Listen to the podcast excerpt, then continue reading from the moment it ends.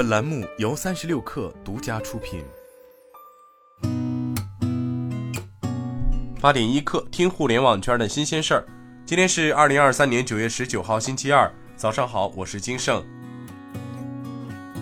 三十六氪获悉，飞猪微博表示，对飞猪与茅台合作推出酒店套餐的传言已注意到相关消息，并采取行动澄清事实。九月十七号，平台上架三亚海棠湾茅台度假村一晚两晚品鉴之旅酒店套餐，该商品由供应商向飞猪旅行供货，平台在此基础上进一步补贴，并非贵州茅台集团推出或与贵州茅台集团联名推出。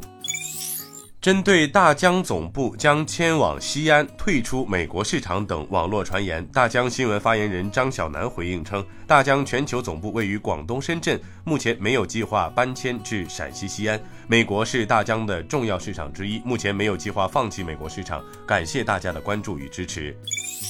据界面新闻报道，中国版权保护中心网站显示，九月十三号，北京百度网讯科技有限公司文心言软件著作权获登记批准，当前版本号为 V 一点零点零。据红星新闻报道，近日，全球知名的研究机构德国波茨坦气候影响研究所首次为整个地球的生态圈出具了一份体检报告。报告称，为保证地球环境可允许人类安全生存，共设置了九个观测指标，其中六项指标情况糟糕，已经突破了安全边界。据人民日报海外版报道，昨天，韩国最大在野党共同民主党党首李在明在绝食第十九天健康恶化，陷入昏迷，被送医救治。韩国 YTN 电视台的报道称，李在明已恢复意识，但没有表示要停止绝食。李在明八月三十一号开始进行绝食示威，其诉求包括要求政府进行执政改革，并全面改组内阁，以及反对日本核污染水排海。